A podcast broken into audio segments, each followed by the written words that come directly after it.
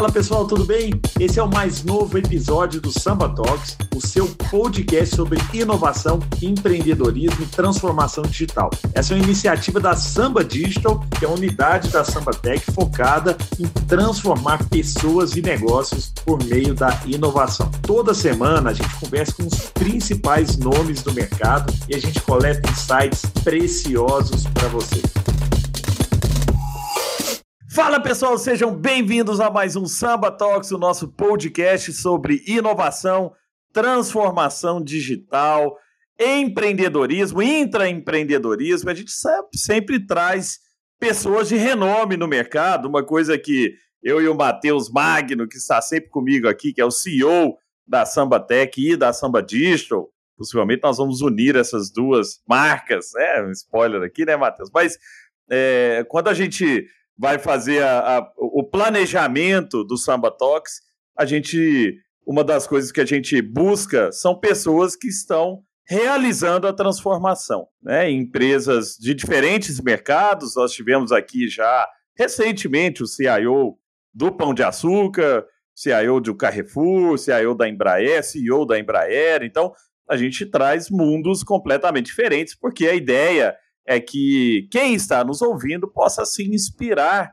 com histórias e tirar aquele negócio de que, ah, mas não dá, a minha empresa é muito pesada, a minha empresa é muito tradicional, a gente é regulado, nós vamos, a gente tenta aqui pelo menos é, dar uma é, desmistificada nesse assunto. Matheus, sempre muito bom ter você aqui, porque é, é, é, é, um aprendizado com o convidado e com você também, que traz perguntas sempre muito inteligentes. Gustavo, para mim é um prazer imenso estar é, tá com você, estar tá com o Rai aqui, e principalmente num mercado que não para de crescer, um mercado que está sendo desafiado todos os dias, onde nós vamos ver uma pessoa que tem construído a transformação, o impacto e também provocado esse mercado, construindo um ecossistema forte. Então é um prazer imenso aqui também estar com você aí, que é o nosso líder em inovação nesse país, e agora aqui com um altíssimo executivo de altíssimo nível, que é o Rai aqui. Vamos junto. Muito bom, muito bom. Rai, seja muito bem-vindo. Rai Chalub, que é o CEO do Banco Inter. Tenho certeza que muita gente está nos ouvindo aqui. Tem o cartãozinho laranja do Banco Inter, tem o sangue laranja, como vocês falam aí, Rai. E você é, nós tivemos a oportunidade de estar juntos ah, em algum, algumas vezes. Você é um cara incrível que em todo momento, né, muito se mostrou sempre muito humilde, assim, mas, poxa, cara, o cara é CEO de uma instituição de alto crescimento, que tem ação aberta fora do país e tal, pô, um cara é, é, como, assim, como a gente, né, um cara tranquilo, um cara que conversa sem ser o dono da razão, e por esse motivo eu falei, poxa, vou convidar o Rai para bater um papo para a gente, para contar algumas coisas de uma, de, de, uma, de uma instituição que se transformou. Porque o Banco Inter, né? Acho que o Rai pode contar essa história melhor. Ela não nasceu como Banco Inter, não. Ele era antes um banco muito tradicional, inclusive aqui em Minas Gerais. Mas eu acho que o Rai é, vai contar um pouco dessa história, Rai. Seja bem-vindo. E antes de entrar na história do Banco Inter, né, dessa transformação, você que está aí há muito tempo, se você pudesse trazer um pouco da sua história, acho que ia ser bem legal para as pessoas entenderem o que, que o Rai fez na vida dele, como é que esse cara, onde você foi criado, cara, onde você estudou, o que, que você fez de diferente para virar CEO de uma instituição tão respeitada, tão querida, né, pelos brasileiros, principalmente a nova geração, então ama o Banco Inter, eu vejo as pesquisas aí, é crescido cada vez mais. Rai, seja muito bem-vindo. Gustavo, muito obrigado, um prazer estar aqui com vocês. Matheus, muito obrigado. É, o, o, os talks aqui são sempre muito interessantes, sou fã de carteirinha, então um prazer poder bater esse papo aqui com vocês. E tem que falar, sou muito apaixonado pelo Brasil, muito apaixonado pelas Minas Gerais, muito apaixonado pela região Sudeste, Sul, Centro-Oeste, Norte, Nordeste. E como um, uma das pessoas aqui que está tentando melhorar a vida dos brasileiros oferecendo serviços no Inter, a gente tenta mapear quais são as necessidades de cada tipo de público, de cada tipo de região. E de verdade é uma sorte, é um prazer muito grande ser uma das pessoas aqui no Inter trabalhando para melhorar tanto a vida dos nossos brasileiros e também a vida de mais pessoas no mundo. Mas daqui a pouco eu falo mais disso aqui, viu, Gustavão? Boa, boa. Então, assim, olha, é, sobre mim, um pouco. É, sou nascido e criado em Belo Horizonte. É, as minhas atribuições mais importantes, é, sem absolutamente nenhuma demagogia, são ser pai da Beatriz, é, ser filho da Liliane, irmão da Rayane, marido da Ana Cláudia, e gosto muito da minha família, dos meus amigos, das raízes em BH, por mais que a gente trabalhe em, em mais locais, mas assim, os valores mineiros, os valores das companhias globais com algum tipo de controle mineiro é, são, são admiráveis, inclusive é o caso aqui da nossa companhia, onde eu sou fã de carteirinha dos controladores também. E estudei em Belo Horizonte, então estudei em escola pública é, durante toda a minha infância, e eu sabia que a única coisa que eu podia fazer era estudar mais, competir. Então eu tenho uma irmã que é um ano e um mês mais nova que eu, ela é médica e eu tive a oportunidade de ensinar minha irmã a fazer algumas coisas e sou muito ligado a ela, muito apegado. Então, é, ensinei a fazer os deveres de casa e a gente sempre foi, foi muito próximo. Acabei morando na Bahia, depois por, por apenas dois anos também, mas eu era bastante adolescente ainda, tinha ali 12, 13 anos e voltei para Belo Horizonte com os meus 14 anos e resolvi fazer um curso técnico, porque eu sempre acreditei no conhecimento. Já acreditei que a gente poderia, por, por, si, por si mesmo, a gente consegue evoluir, aprender alguma coisa e começar a trabalhar. Então, eu tinha muito essa gana de começar a trabalhar já com, ali, com meus 14, 15 anos. Fui fazer um curso técnico, eu sempre fui o menino do computador, então, durante o curso técnico foi muito bacana poder aprender bastante coisa e poder começar a implementar algumas coisas também no mercado de trabalho, ainda lá no, nos meus estágios e acabei fazendo Tem certeza que você arrumou muita impressora também, formatou eu, muito eu, computador, porque o menino do computador é sempre. Ah, não, tem um menino ali que sabe de tudo de, né, de, de, de, impressora, ele resolve isso aqui, né? Gustavo, meu primeiro chefe se chamava Wellington, o apelido dele é Bacuri. É, e ele, no Instituto Estadual de Florestas, onde foi meu primeiro estágio, ele tinha o prazer de ver uma impressora montada e me falava assim: Ô bonitão, desmonta essa impressora pra gente aí. Eu não sabia nem por onde começar. Então, cansei de consertar computadores de todas as naturezas, enfim, foi um aprendizado muito legal para mim, muito legal. Eu acabei fazendo faculdade também de engenharia eletrônica de telecomunicação, apesar de nunca ser bom de matemática, tive que estudar bastante matemática, bastante física, é, e consegui me formar na, na engenharia ainda com, com, os meus 22 anos. Eu já trabalhava bastante nessa época, então é, comecei a trabalhar no segmento de petróleo com os meus 18 anos, fiquei no segmento por 10 anos e tive a oportunidade de trabalhar com computadores, depois com geologia, depois com suprimentos, e tive uma oportunidade bastante plural é, no, no segmento de petróleo. Acabei depois que a empresa é, já, já fechou as suas portas, acabei empreendendo um pouco.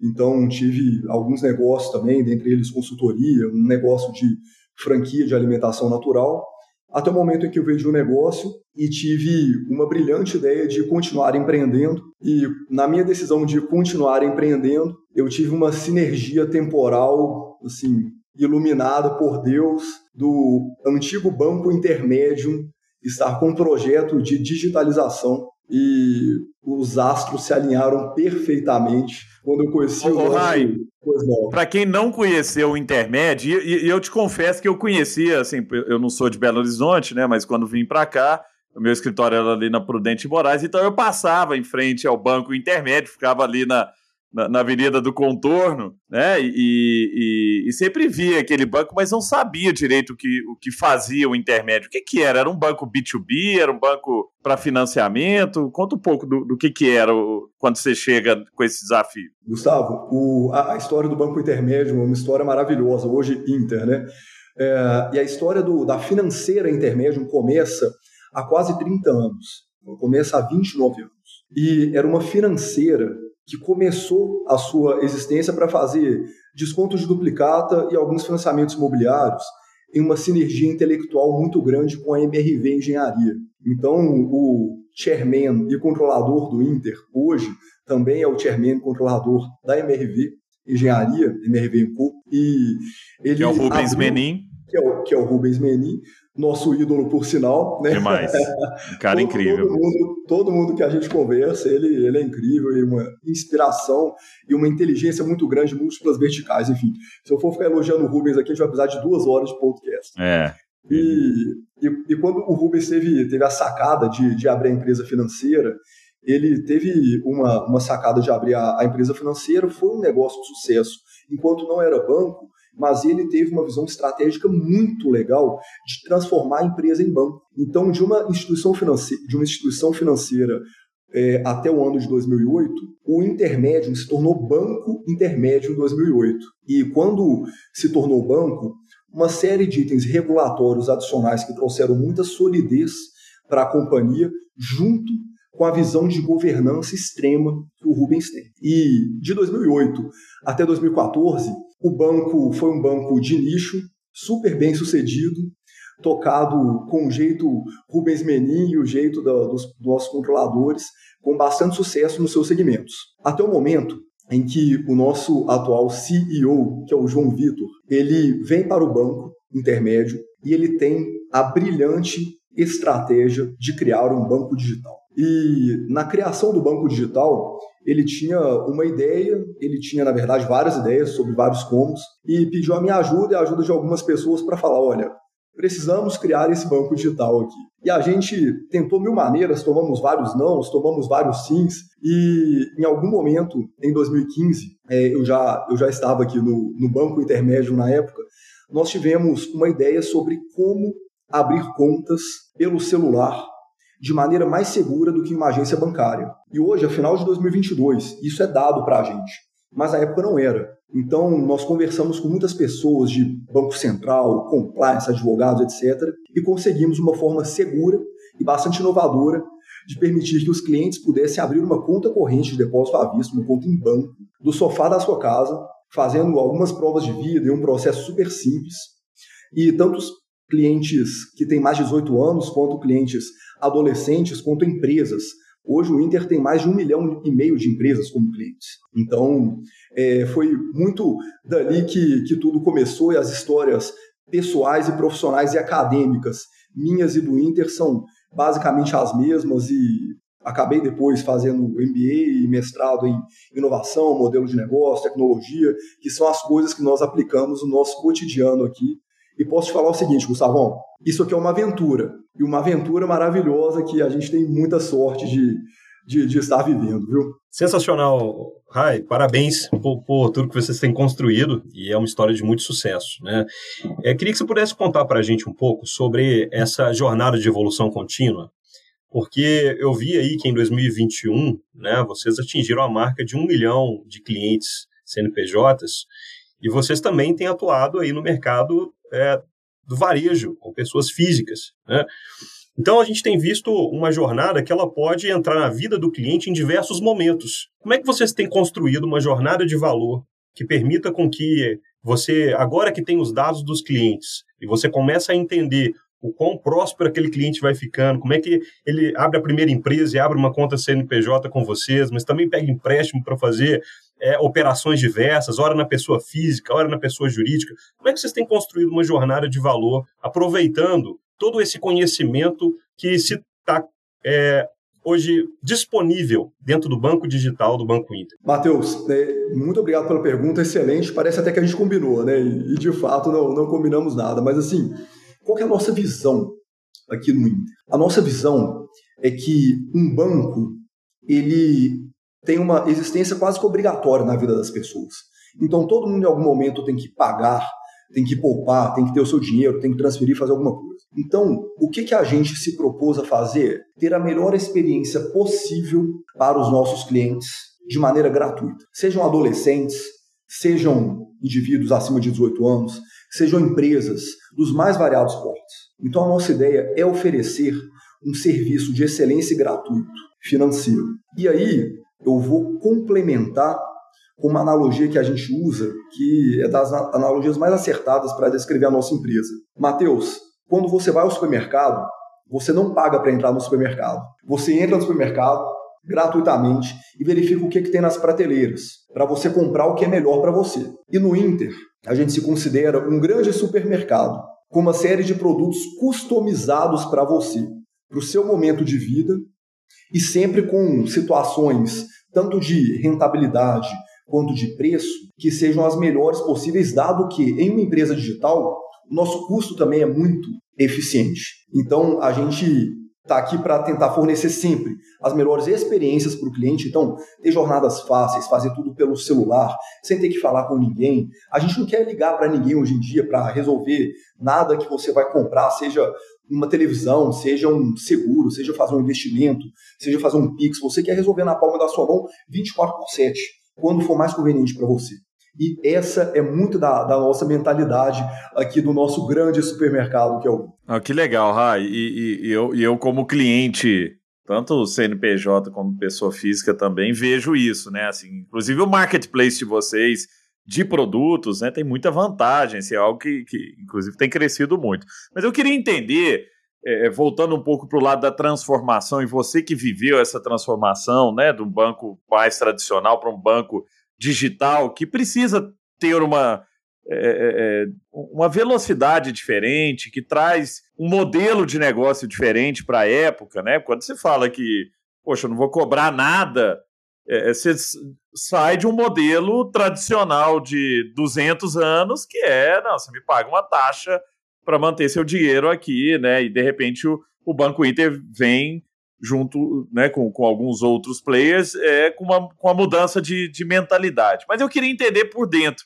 como é que funcionou essa mudança de um banco é, é, é tradicional para um banco é, ágil, um banco diferente, assim, que você precisa ter mais inovação, porque o, o seu cliente já vem com essa expectativa. Quando o cliente do Banco Inter é, a, abre a conta ou tem um ac acesso né, via aplicativo ao, ao serviço do banco, ele quer uma experiência incrível. Por quê? Porque não tem agência, não tem um lugar onde eu posso ter outra experiência incrível. Se eu não tiver uma experiência incrível no aplicativo, eu vou sair frustrado, porque é ali o meu contato com o banco, né? Como é que foi essa mudança, assim, de falar, poxa, vamos é, é, encantar o cliente aqui, mas por dentro, como é que funcionou a estrutura organizacional, como é que funcionou a mentalidade, é, essa lógica. Eu tenho certeza que vocês aprenderam muito nesse processo aí, né, sobre é, a cultura ágil que hoje está enraizada aí dentro. Conheço várias pessoas, inclusive, que trabalham no seu time, é, que tem essa cultura, mas não, não foi assim desde sempre, né? Se você puder trazer para a gente como é que foi essa mudança de mentalidade né, e cultura organizacional, acho que pode ajudar muito o nosso ouvinte aqui que está passando por essa transformação também. Gustavo, essa é uma construção perene, nunca vai estar concluída. Isso é igual reforma de casa, isso aqui nunca vai estar pronto.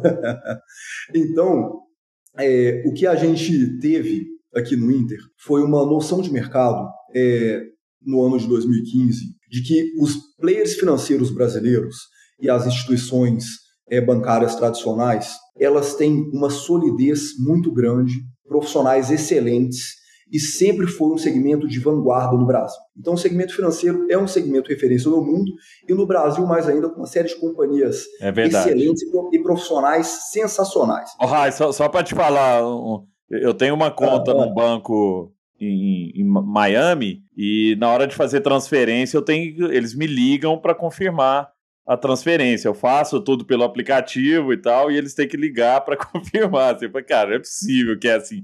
Mas se você. Eu tenho amigos que trabalham, no, que moram no Canadá e outros países, falam, cara, é, o sistema bancário brasileiro é, é, é muito à frente do que a gente vê aqui no, no, no, primeiro mundo. Né? Gustavo, muito à frente, inclusive a sua conta no Banco de Miami, você já pode encerrar, porque o Inter já te fornece uma conta nos Estados Unidos, tá? Então você é já isso, pode operar com a, com a comunidade no Inter. Pois é.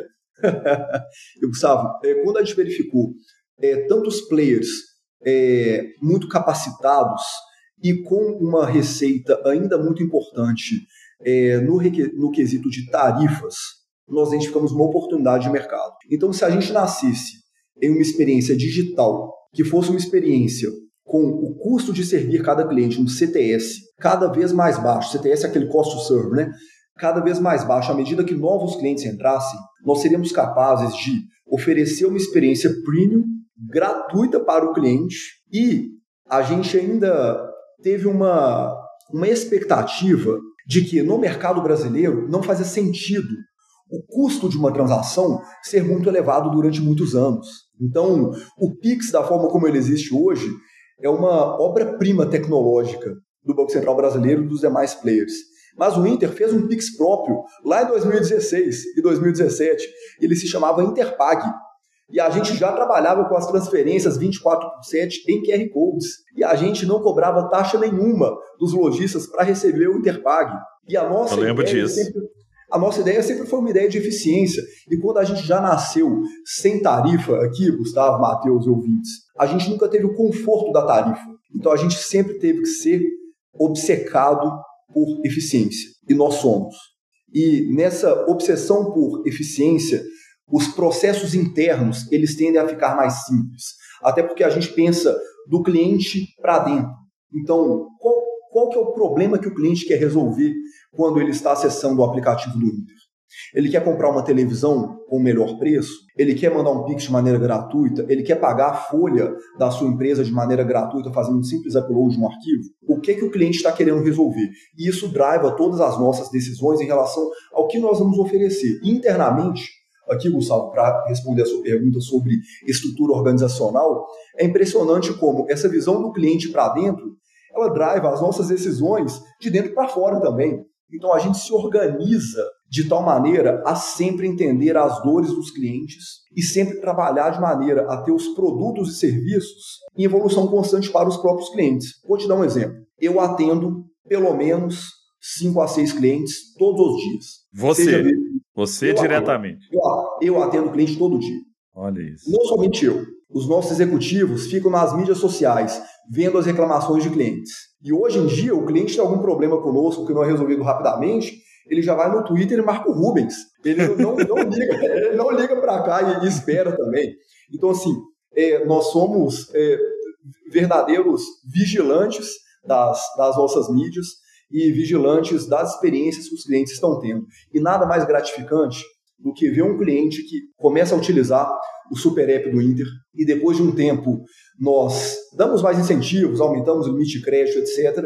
E nós vemos a satisfação gratuita dos clientes fazendo posts em mídias sociais ou pela recomendação boca a boca. Nada mais gratificante do que ver um adolescente de 16 anos abrindo a conta, tendo seu cartão e podendo pedir uma comida na sua casa ou podendo pedir um aplicativo de transporte através de um cartão de débito é, do Inter, por exemplo. Então, é, esses, esses itens nos, nos movem genuinamente e resolver os problemas da população brasileira e da população mundial daqui para frente é, são, são possibilidades muito interessantes de, de trabalho, inclusive é um terreno muito fértil. Então, não tem absolutamente nada que a gente veja que não pode ser melhorado, e essa sempre vai ser a mentalidade do Inter, seja para jornada, seja para eficiência. Ô, ô Matheus, antes de você entrar aí, eu, eu só queria descer um pouco mais na, na, nisso que você está trazendo, que é muito interessante e, e, é algo que é realmente complexo para as empresas implementarem, né? Como é que funciona? Vocês têm uma estrutura de departamentos ou vocês realmente têm squads multifuncionais? Vocês trabalham na jornada do cliente, por exemplo, você tem um squad de atendimento, um squad de aquisição de clientes, um squad de, de retenção. Como é que funciona é, isso aí? Eu estou tentando trazer um pouco é, para o tático aqui, mas é, é, é, porque eu ainda vejo assim, né, as empresas querem fazer a transformação do seu negócio, mas ainda trabalham na estrutura de silo, de área, né? Uma diretoria tem outra diretoria, aí uma tem que convencer a outra de que aquilo é importante, e aí você não está realmente focado no cliente.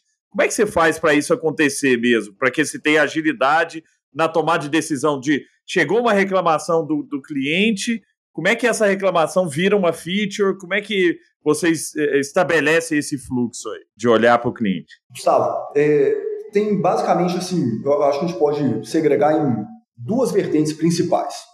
É, uma vertente eu não vou te responder ainda, vou te responder na segunda parte. É uma vertente é a vertente que a gente entende como estratégica. Quando nós estamos criando demanda ou quando nós estamos criando alguma oferta, seja ela em qualquer segmento financeiro ou não, que nós entendemos que ela vai ser benéfica para o cliente, para o nosso acionista e para os nossos colaboradores. Então, temos essa vertente extremamente criativa em grupos de pessoas, onde nós temos muitas inovações top-down e temos muitas inovações bottom-up também. Então temos essa primeira vertente. E nós temos uma segunda vertente, onde nós fazemos uma escutativa dos clientes. Eu quero te dar um exemplo super objetivo de algo que aconteceu em 2022. Quando nós estávamos nos organizando ali no final de 2021 para ver o que, que a gente faria em 2022, uma das iniciativas estratégicas que um dos nossos executivos, que não é de atendimento, sugeriu foi o seguinte: precisamos pegar os maiores problemas dos nossos clientes e resolver de maneira super objetiva. Então a meta do ano era dos 10 maiores problemas, 10 maiores, 10 problemas mais complexos, cabeludos, difíceis de resolver, problemas que ninguém quer atacar. Dos 10 maiores problemas, precisamos resolver pelo menos 7. E a gente apelidou esse projeto internamente de 7 dos 10.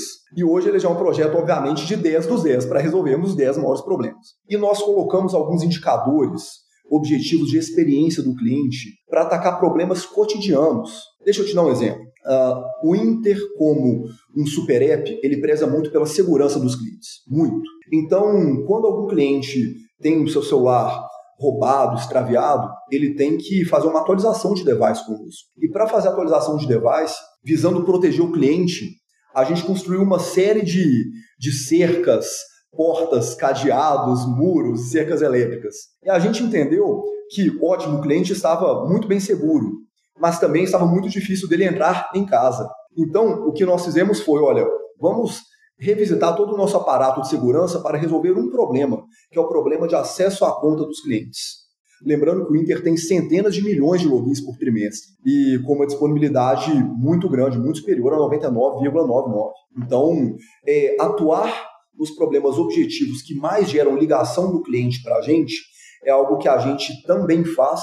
E nesse ano específico, a gente teve esse projeto muito bonito, que é o nosso projeto do 7 dos 10, que virou 10 dos 10, e são dores cotidianas de cliente. Quer ver, por exemplo, Gustavo? Fatura do meu cartão. A fatura do meu cartão cortou tal dia e eu só vou pagar no outro dia. E o cliente, por algumas horas, podia não ver a fatura do cartão. E a gente atuou para resolver isso, por exemplo. Então, problemas bastante táticos, bastante objetivos, mas que geravam algum tipo de dor na jornada do cliente.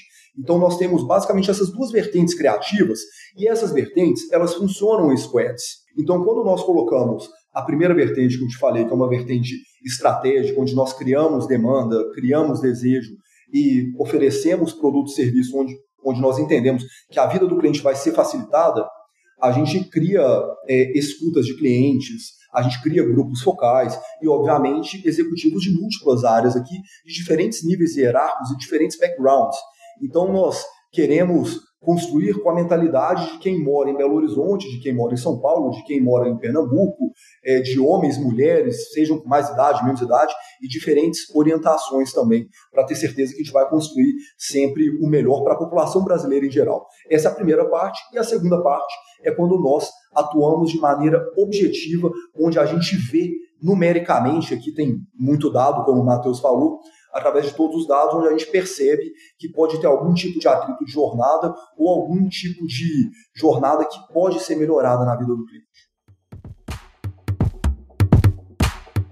Com a Samba Digital, você pode desenvolver novas capacidades digitais, projetos e produtos customizados e que vão agregar muito valor à experiência do seu cliente. Acesse o nosso site para saber mais sobre as nossas soluções.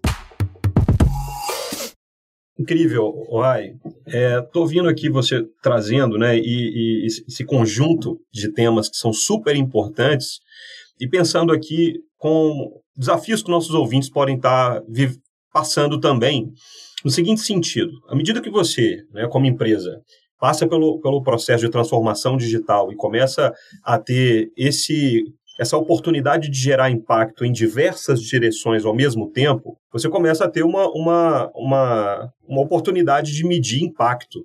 Né? E com isso, alguns indicadores, muitas vezes indicadores até do próprio negócio criado por aquele time, são necessários para você checar o impacto que você está gerando naquela organização para aquele conjunto de clientes. Nesse trabalho que vocês fizeram, o que, que vocês construíram e o que, que vocês é, aprenderam em termos de indicadores e gestão do impacto gerado? Como é que vocês têm continuamente construído essa parte da gestão mais personalizada dentro do time de vocês, considerando para onde vocês estão levando a empresa estrategicamente? Olha, pergunta complexa, hein? Pergunta profunda também, né, Matheus? Isso fala muito sobre como que o Inter é capaz de, de atingir os seus objetivos. Então, Bom, sobre o, primeiro ponto, olhando muito para a estrutura organizacional, endereçando o ponto que o, que o Gustavo colocou alguns minutos também. Bom, é, a coisa mais difícil e mais importante é, que a gente precisa fazer em uma companhia, olhando só para a parte de como ela se organiza, é colocar os recursos certos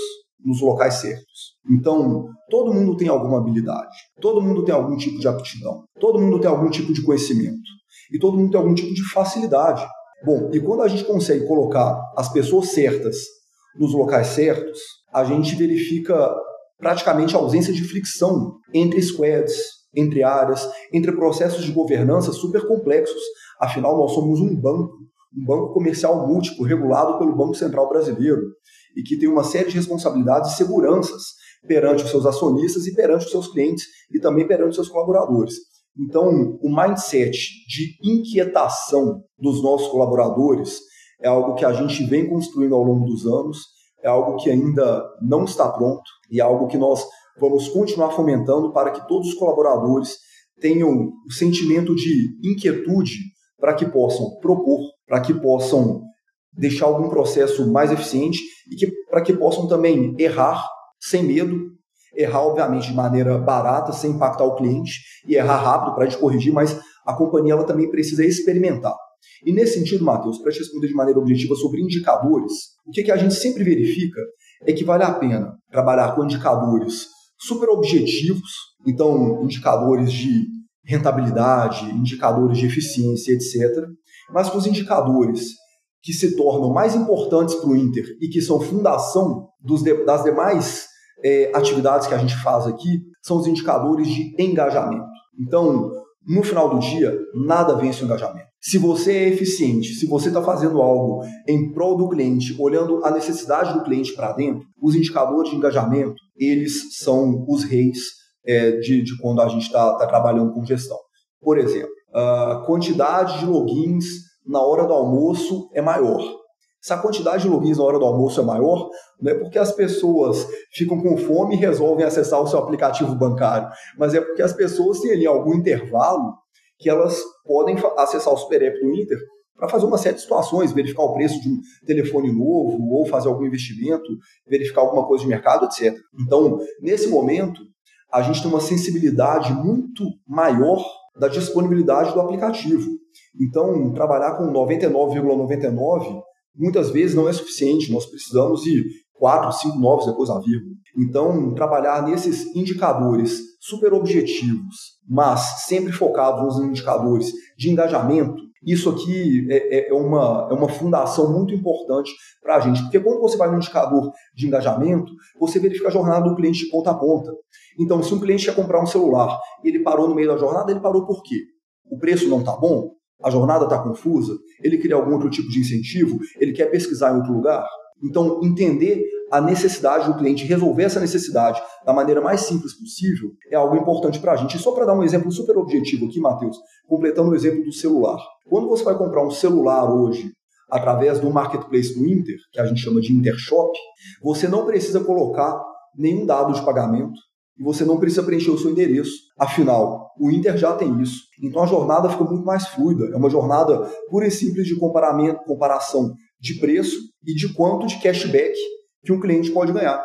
E além de ganhar esse próprio cashback, só para estressar ainda mais esse exemplo, eu tenho certeza que se o Gustavo quiser comprar um telefone hoje, um iPhone do mais novo que tiver, ele vai poder comprar. Mas o Gustavo e você, Matheus, são clientes sensíveis a preço. Então, se eu te falo que eu estou vendendo um iPhone 14 por 10 mil dólares, provavelmente vocês não vão querer comprar. Mas se eu falo que eu estou vendendo um iPhone 14 por 200 dólares, pode ser que vocês vão querer comprar, porque vocês são clientes sensíveis a preço. Mas a maioria da população brasileira, o maior valor que é dado não é para o preço em si, é para o limite de crédito disponível para comprar aquele telefone. Então o Inter oferece para, para os seus clientes a possibilidade de, Se o cliente não tem limite de crédito e ele precisa do limite para comprar um telefone, a gente oferece para o cliente um aumento do limite dele para a prestação caber no bolso dele, ao invés do cashback, que é o atributo que o cliente valoriza naquela hora. Isso que nos norteia no cotidiano. É claro que fazer isso é uma proposta de valor linda, tecnicamente super complexo, muito complexo. E para o cliente é tão fácil quanto habilitar uma chavinha no seu aplicativo. Então, a gente deixar as jornadas super simples e deixar a complexidade, obviamente tecnológica, toda do nosso lado. O Rai, que, que show, viu? Você está trazendo muito conhecimento aqui e de kimono aberto, como a gente gosta de falar. É, é. Tem, um, tem um ponto que você está trazendo sobre engajamento, tem um assunto que tem me, me tem, tem mexido muito comigo. Eu estou até escrevendo um livro sobre esse assunto, que é sobre recorrência. Porque a gente saiu de uma era de, da aquisição insana, e eu lembro, assim, né, do começo do e-commerce, era um business de queimar dinheiro com aquisição. O dia que o cara parava de, de botar dinheiro no, no Google, o e-commerce parava de funcionar porque não tinha recorrência, entendeu? Você estava lá só porque era, era né, o dinheiro ali para trazer o cliente. O problema de depender só de aquisição é que o custo de aquisição, o CAC, ele vai ficando cada vez mais alto à medida que você tem mais competidores, né? E a gente viveu uma época agora nos últimos dois, três anos aí de muita liquidez no mercado, onde os competidores estavam com muito dinheiro, né? Muita gente botando dinheiro para caramba na, na, aquisição de, de clientes, o que não é saudável. Né? E aí eu, eu vejo que o lado saudável, e, e para qualquer negócio, é o lado da, da recorrência, em que eu faço com que o cliente volte mais vezes, né? E que se ele voltar mais vezes, eu tenho mais oportunidade de conversar com esse cliente e de ofertar, né? De, de fazer isso que você falou. Poxa, se eu estou o tempo inteiro né, é, em contato com, com o Banco Inter, você pode participar da compra da minha casa, né, me ajudando a comprar a casa. Você pode participar do seguro do meu carro, você pode participar da compra do celular, você pode participar de várias coisas da minha vida. Agora, se é, um, se é uma, uma relação muito. Né, vou ali só para fazer um TED e, e pronto, eu perco essa oportunidade né, de, de, de comunicação. O que, que vocês usam de método para fazer com que o cliente volte? Assim, vocês têm inteligência artificial para entender o timing do Gustavo, qual a melhor hora de mandar uma mensagem para ele, um push para ele? O push que chega para mim é diferente do que chega para o Matheus, porque eu vejo muito assim, eu como é, eu, eu compro tudo meu online, assim, né? E eu vejo muita loja que eu me cadastro lá, depois os caras me mandam Black Friday, né? Eu vou ver Black Friday ah, no e-mail, tá lá, fralda, não sei. Pô, cara, comprei fralda, não tem interesse em fralda, tem nada a ver, né? Eu tenho filho pequeno, mas já passaram da, da idade da fralda. Mas assim, é aquele negócio meio. Eu, eu, eu, seto os clusters aqui, tipo, ah, pai de família, mais jovem e tal, joga isso aqui, essa promoção para esse cara. Qual que é o nível de, de detalhe que vocês conseguem chegar? E o que, que vocês têm usado de, de método, né, como inteligência artificial, gamification, não sei, para fazer essa pessoa voltar, né? Eu sei que os, os e-commerce chineses, por exemplo, usam muito, né, gamification, a Shine, a Shopee, a moedinha, não sei o que e tal. Traz um pouco para a gente o que, que vocês têm feito para fazer o cliente estar tá sempre em contato, né, com o Inter e, e fazer o Inter poder participar, né, de maneira super positiva na vida desses clientes? Com certeza, Gustavo. O primeiro ponto, mais importante, na nossa opinião, de, de muito longe, um ponto mais importante é a experiência. Então, a experiência. E a experiência engloba uma série de fatores. Ela engloba ter um produto muito bom, ela engloba você fazer as coisas no tempo que o cliente espera que seja feito. Seu time to market tem que ser adequado, mas as suas respostas às solicitações, às interações do cliente, elas têm que ser boas. O posicionamento da sua marca, então, a experiência geral do cliente com a sua marca é uma economia digital, como uma economia que a gente vive agora.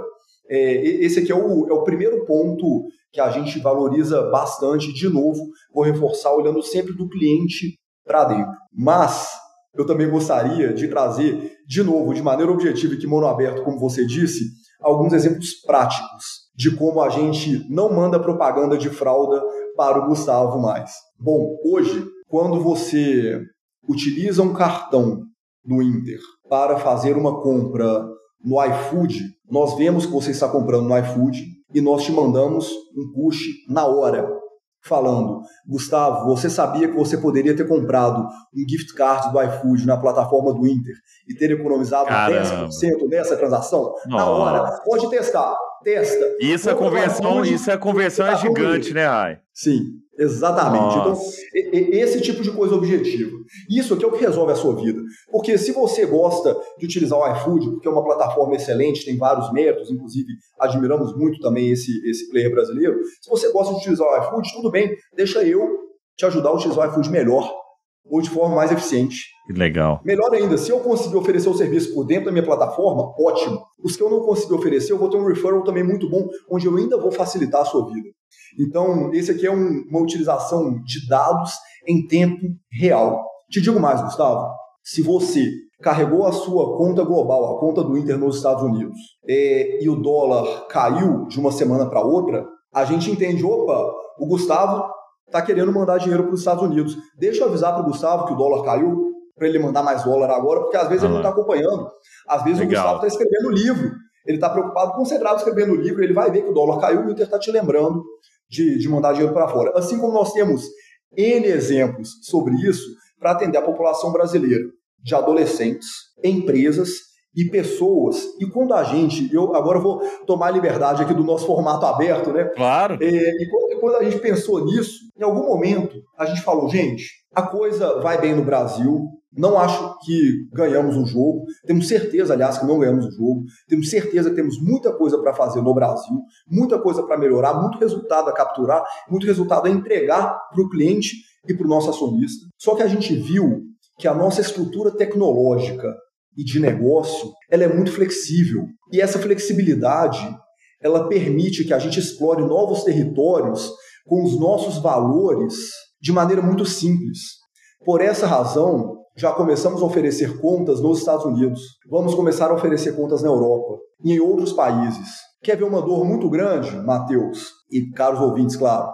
Pessoas que são brasileiras e moram em outros países. Assim como temos 2 milhões de brasileiros morando nos Estados Unidos, 200 mil brasileiros morando no Japão. Essas pessoas, para terem uma conta em um banco brasileiro, elas pagam tarifas altíssimas quando os bancos brasileiros permitem que os não residentes fiscais abram conta aqui.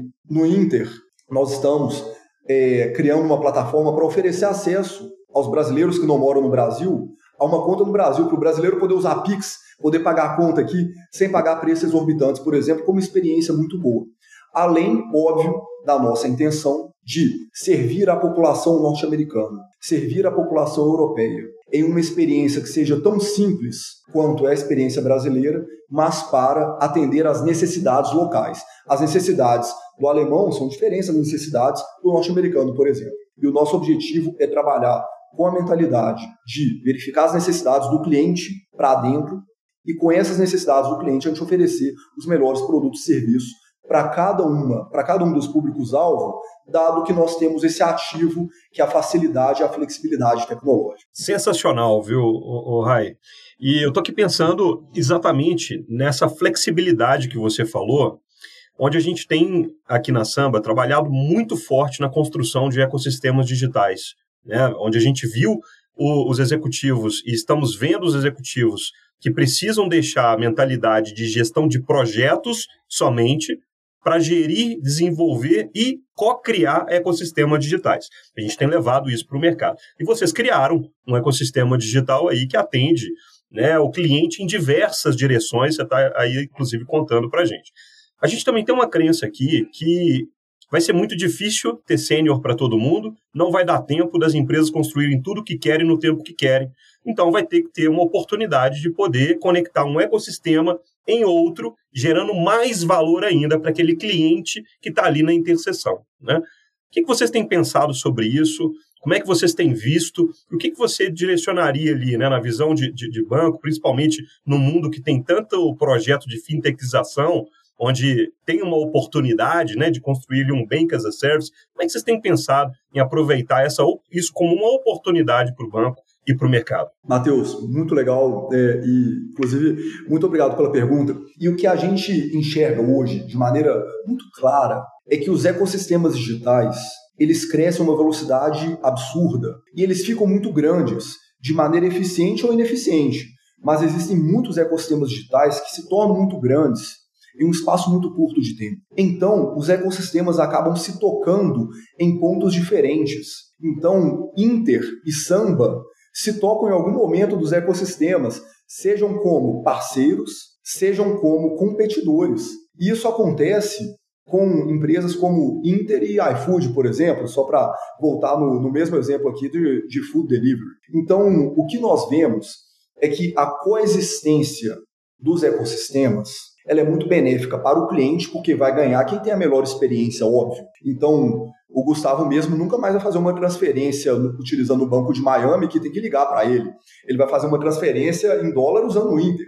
Porque Com o Inter a gente conhece o comportamento que ele tem e a gente vai falar, olha, beleza, esse aqui é o Gustavo mesmo, estava no device dele, foi de forma segura, etc.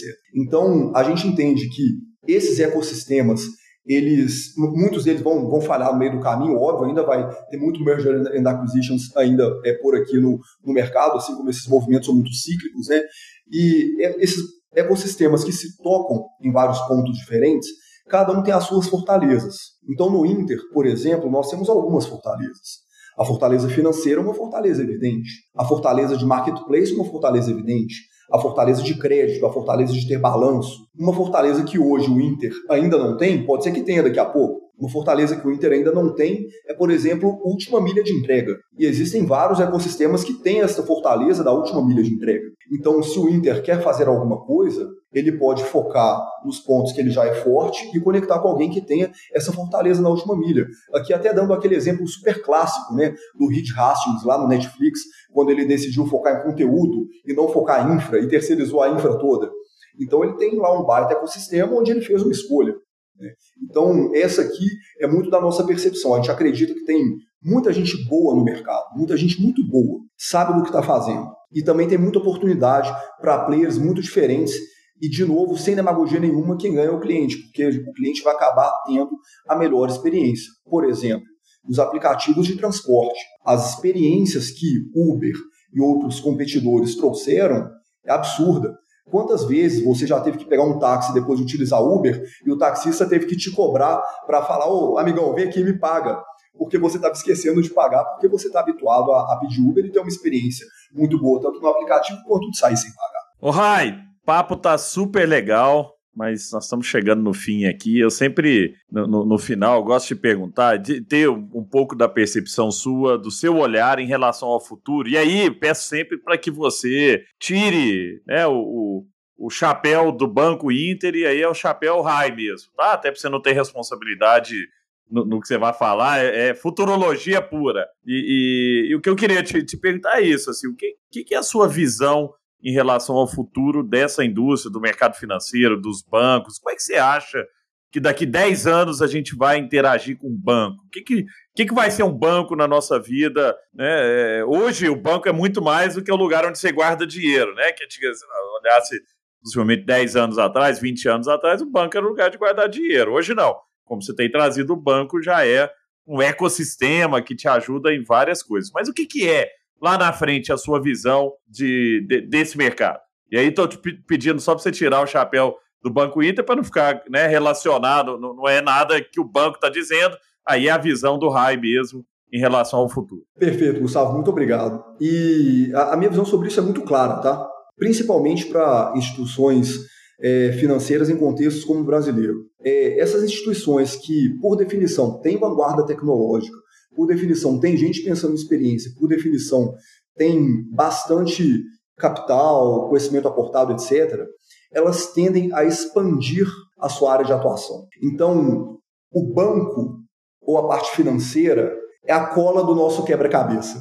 E é o principal motivo do cliente entrar é, no nosso ecossistema. É similar a quando você compra um iPhone. O iPhone é a sua entrada no ecossistema da Apple. Depois você paga o serviço em nuvem, você compra o fone, você compra música, etc. Então, o banco é a porta de entrada do cliente. E ter essa porta de entrada do, do cliente oferecendo jornadas incríveis, serviços incríveis, isso aqui é um valor inegociável para a gente. Ter a melhor jornada, as melhores, as melhores ofertas, etc. É, e o que, que eu vejo de forma muito clara é que é impossível ecossistemas com pessoas tão talentosas, tanta capacidade tecnológica e tanto desenvolvimento em nuvem acontecendo, tanto dado disponível, é impossível os bancos não aumentarem de maneira muito significativa a sua atuação. E aí, Gustavo, o que, a gente pode ter no mundo são grandes ecossistemas como nós já temos hoje, os ecossistemas das empresas em nuvem. Então você tem Azure, AWS, alguns outros,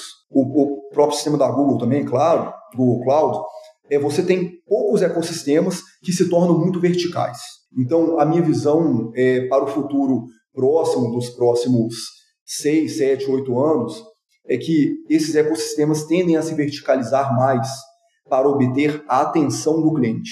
Então, hoje, o TikTok, os joguinhos, todas essas diferentes plataformas, elas concorrem com o Banco Inter ou concorrem com a Inter Co, porque em última instância, o que nós queremos é a atenção do cliente para servi-lo cada vez melhor. Então, se o TikTok, Twitter ou qualquer outra plataforma de jogos é, está com a atenção do cliente, essa atenção poderia estar sendo oferecida através da Interenco. E se a gente conseguir oferecer essa atenção é, conseguir capturar essa atenção dos clientes de maneira simples, de maneira gratuita, e onde o cliente tenha uma palavra que a gente acabou não utilizando aqui ainda, mas ele tem uma confiança na marca, onde a marca tem uma reputação, essa é a forma de termos uma empresa longeva e relacionamentos longevos também com os clientes. Que show! Que show, hein, Matheus? Anotou muita Baita coisa aí? Eu anotei aula, muita coisa, viu? Muita coisa. Baita aula de gestão, liderança, olhar o futuro sem perder a praticidade do presente, sobretudo foco total na experiência do cliente. É onde está o diferencial competitivo, antecipar demandas, né? Foi incrível. Hey, oh, Rai, muito obrigado pela oportunidade. Gustavo, muito obrigado pela oportunidade também. Foi incrível aqui o papo com vocês. Vamos seguir transformando e gerando muito impacto nesse mercado. Muito obrigado. Vamos seguir transformando. Muito obrigado a todos os ouvintes. Sou fã de carteirinha da Samba, fã de carteirinha de vocês dois. Muito obrigado pela oportunidade. Ô, Rai, show, viu? Agradeço muito você. Trouxe dicas importantíssimas. Gostei muito da simplicidade, né? Você tem esse seu jeito simples e faz parte da cultura do banco, né? Para quem é cliente do, do, do Banco Inter sabe que é um banco simples, fácil, humano, próximo e tem esse olhar da empresa para o cliente. Muitas empresas dizem que são focadas no cliente, mas as empresas focadas no cliente de verdade têm muito desse pensamento que você trouxe aqui, que você expôs para a gente, do COO. Gente, o COO é o mais alto nível dentro da organização, está lá no C-level da empresa, atendendo o cliente, respondendo os clientes, isso é humildade, isso é simplicidade, isso aí é, é comer a comida do cachorro, né? Que eu, que eu trago nas minhas palestras também, viu, Rai? Que é sempre, a gente tem que usar aquilo que a gente faz, né? Muitas vezes a gente fala muito e não usa o que a gente faz, o que a gente vende. Você é um que, quando eu estive com você outro dia, você estava me mostrando a conta, a facilidade de, de converter o dinheiro para dólar, né? De passar seu dinheiro para conta em dólar. Então você é aquela pessoa que não só é um executivo aí, mas você vive esse momento, você vive, né? Você é um cliente também, você tem a experiência também é, de, de cliente, né? Isso é super legal. E se vocês gostaram desse bate-papo, que eu peço é que compartilhem. Tá bombando, viu, gente? Somba Talks, muita gente mandando aqui, que está lá agora no final do ano, Rai tem a listinha do Spotify, né, dos podcasts mais ouvidos, Podcast. várias pessoas já nos marcaram lá. A gente está entre os top 2, 3 ali, junto com os do Thiago Negro, né, da turma que bomba lá, do, do Flávio Augusto e tal, e a gente está também nesse topo aí, porque trazemos gente que faz a diferença. Então, compartilhe, passe para frente. Um abraço e até a próxima. Você acabou de escutar mais um episódio incrível do Samba Talks, o seu principal podcast sobre inovação. Para continuar aprendendo, siga a gente nas redes sociais. Basta procurar por Samba Digital. Um abraço e até a próxima.